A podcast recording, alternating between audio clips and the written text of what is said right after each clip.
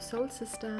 Herzlich willkommen zum Podcast Feminine Holistic Flow, der Podcast für mehr Selbstliebe und innere Balance. Wir sind die Zwillinge Laura und Nadja und wir sprechen hier in unserem Podcast über ganzheitliche Frauengesundheit. Wir arbeiten im Bereich Bewegung, Entspannung und Coaching und vereinen die Themen Yoga, Achtsamkeit, Energiearbeit, Human Design und Hypnose, sodass du mental und körperlich in deinen Flow kommst. Free Your Soul, deine Laura und Nadja.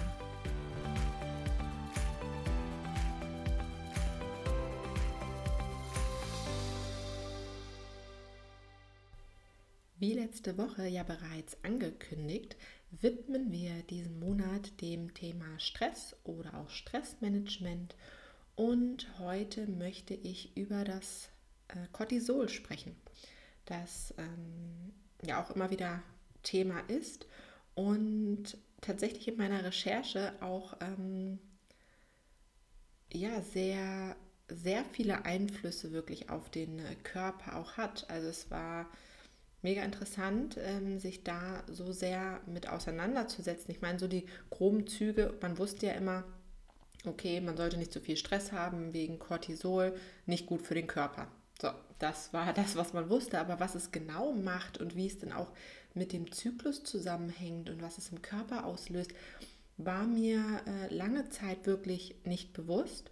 Und ähm, deswegen finde ich es schön, dass ich dir heute darüber noch etwas mehr mitteilen kann.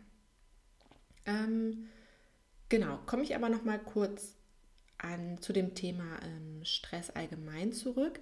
Und zwar gibt es ja, das hatte ich schon erwähnt, verschiedene Stressoren, die aber im Körper immer das Gleiche auslösen. Und das habe ich jetzt mal hier unterteilt. Also es gibt den metabolischen Stress. Das ist bezogen auf die Ernährung. Also wenn wir entweder zu wenig Nahrung zu uns nehmen, dass der Körper ähm, dann in Stress gerät, weil ihm einfach die Nährstoffe oder auch die Energie fehlt. Aber auch ähm, falsche Ernährung allgemein die nicht einfach nicht gesund oder gut für unseren Körper ist und auch keine Energie dann liefert. Dann gibt es den physischen Stress. Ähm, das wäre dann die körperliche Belastung, wenn wir zum Beispiel zu exzessivem Sport treiben. Der physikalische Stress ist hier gemeint, ähm, wenn, unser Körper, wenn unserem Körper zu viele Umweltgifte, Schadstoffe, Schwermetalle, Strahlung oder auch Medikamenten ausgesetzt ist. Sensorischer Stress heißt einfach eine Reizüberflutung der Sinne, das heißt visuell entweder über den äh, Fernsehkonsum oder auch ähm, auditiv, wenn zu viel Lärm vorhanden ist, dann aber auch ähm, Schlafmangel kommt auch dazu. Dann gibt es noch den mentalen Stress, zum Beispiel schulische oder berufliche Belastung oder hohe Arbeitsintensität und den psychischen Stress. Das könnten sein Schicksalsschläge, Konflikte, die man hat, ähm, Erlebnisse von Trennung oder soziale Isolation, Mobbing, aber auch Konkurrenzdruck, mangelnde Anerkennung oder Zukunftsängste und Sorgen. Es ist aber egal jetzt, ähm, welchen Stressor wir haben. Letztendlich, all das löst in unserem Körper Stress aus und Cortisol wird ausgeschüttet. Was jetzt, also man darf nicht vergessen, ähm, dass Cortisol auch für unseren Körper lebensnotwendig ist. Es wird immer so als schlecht dargestellt und allgemein Stress wird ja auch nicht positiv dargestellt, wobei ich auch in der letzten Folge gesagt habe, ähm, dass Stress nicht immer was Negatives sein muss. Ne? Also wir brauchen natürlich auch ähm, manchmal Druck oder die Motivation und die Leistung, ähm, Erfolge zu erreichen. Und äh, Cortisol brauchen wir genauso in unserem Körper, denn er sorgt für unseren Tagesablauf, damit wir morgens aus dem Bett kommen, damit wir aktiv werden. Und deswegen kann man sich das auch schon mal so ein bisschen visuell wie so eine Kurve vorstellen. Also in der Nacht, vor allem so in der zweiten Nachthälfte, ähm, wird ja das Cortisol bereitgestellt oder beziehungsweise ähm, genau auf Vorrat gebracht, damit wir morgens so ungefähr zwischen 6 und 8 Uhr ähm, ist der Cortisol, das Cortisol-Level am höchsten und dass wir dann bereit sind für den Tag, dass wir aufstehen können und ja einfach loslegen können. Und ganz langsam wird dann diese Kurve immer kleiner bis zum Abend hin, wenn wir wieder müde werden und ins Bett gehen. Also so wäre es optimal. Ähm, genau, abends dann der Gegenspieler von dem Cortisol ist das Melatonin. Das heißt, abends wird der Melatonin ausgeschüttet, damit wir gut schlafen können. Und hier hörst du schon eine Sache, und zwar der Schlaf. Einerseits ist der gute Schlaf wichtig, dass halt in dieser zweiten äh, Nachthälfte das Cortisol schon gebildet werden kann. Und es ist halt auch ähm, wichtig, dass wir abends zur Ruhe kommen, damit wir besser schlafen können, ne? damit das Melatonin ausgeschüttet wird. Weil wenn abends noch zu viel Cortisol vorhanden ist, ist der, sind wir ständig im Überlebensmodus und dann kommen wir natürlich auch nicht zur Ruhe und ähm, finden dann halt auch einfach nicht in den Schlaf. Also schon mal eine, ähm, eine Sache, was Cortisol beeinflusst, ähm, und zwar dass wir halt nicht schlafen oder einschlafen können.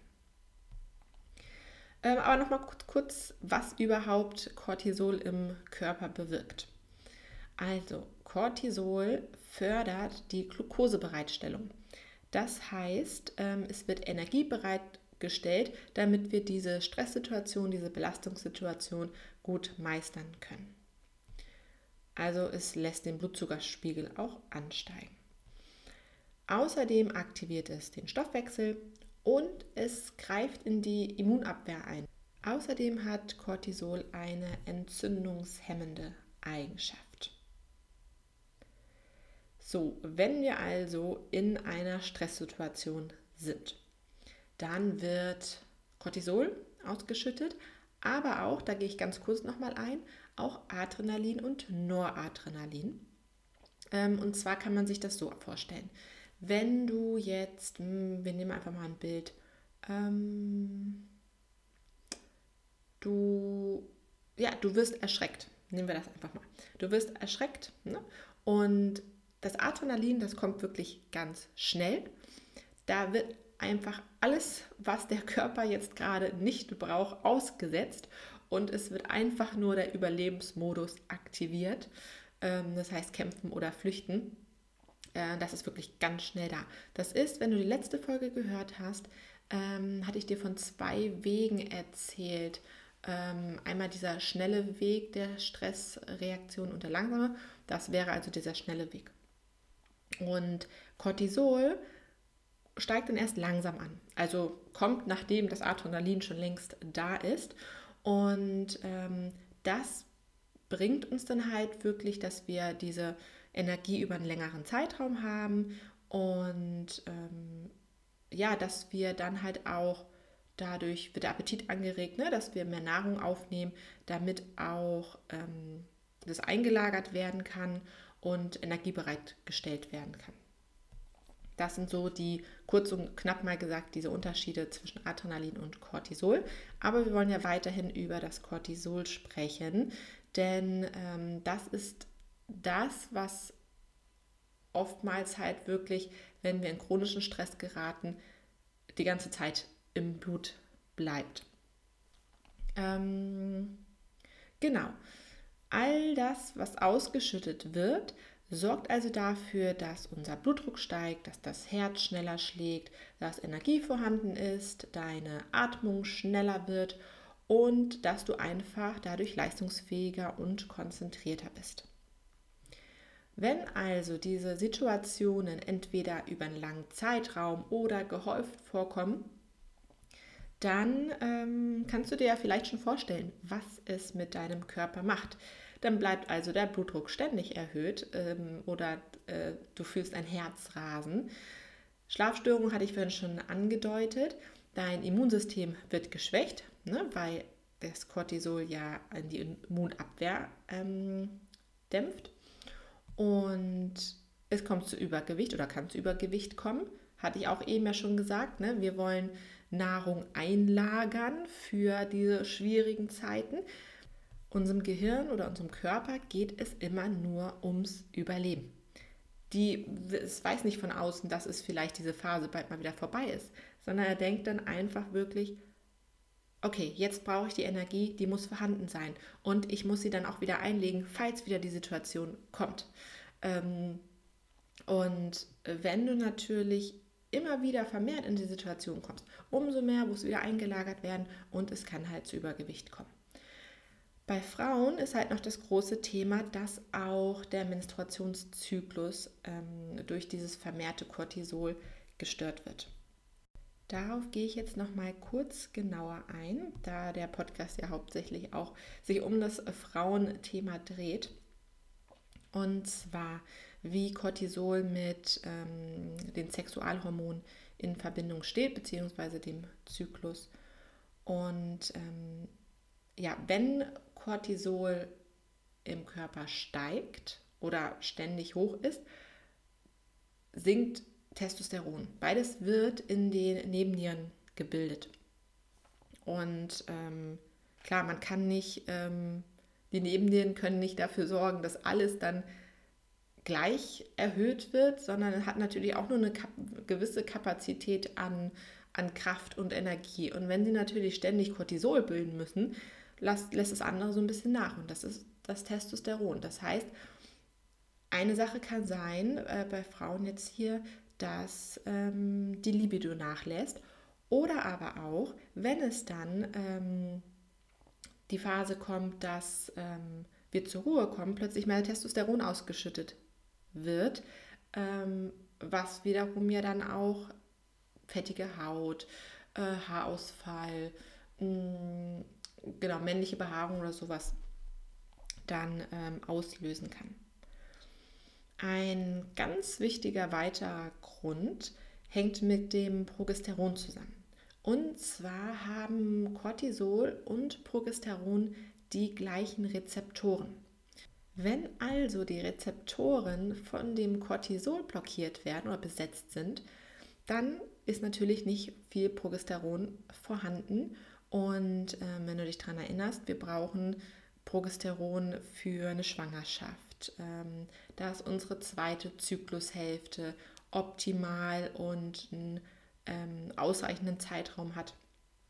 Ähm, genau, also das ist ein, eigentlich, wenn man so will, ein dritter Punkt. Ne? Also wenn man Stress hat, ist sowieso schon die Fortpflanzung, ähm, wird sie herabgesetzt, weil man die einfach jetzt gerade nicht gebrauchen kann oder das Überleben einfach wichtiger ist. Dann Thema Testosteron und halt Thema Progesteron jetzt. Deswegen heißt es ja auch so oft, wenn du versuchst, ein Kind zu bekommen, dass du hm, wirklich die Stresssituation vermeidest, viel Entspannung einbaust, viel das, was, ähm, was dir gut tut auch. Ne? Es muss ja auch jetzt nicht immer gleich das Meditieren sein. Und wenn's, wenn du sagst, du spielst kleine Klavier oder malst gerne, dass du einfach ähm, das machst, wo du merkst, da fährt dein Stresslevel weiter runter. Wenn also Cortisol dauerhaft erhöht ist, kann das auch Folgen auf die Nebennieren haben, dass sie halt irgendwann geschwächt ist. Das heißt, dann produzieren sie nicht mehr genügend Cortisol und es tritt eigentlich genau das Gegenteil ein. Wir fühlen uns ständig müde, sind antriebslos, der Blutdruck ist zu niedrig, vielleicht auch Schwindel, Kraftlosigkeit vielleicht auch Untergewicht und Entzündungen im Körper, die entstehen können.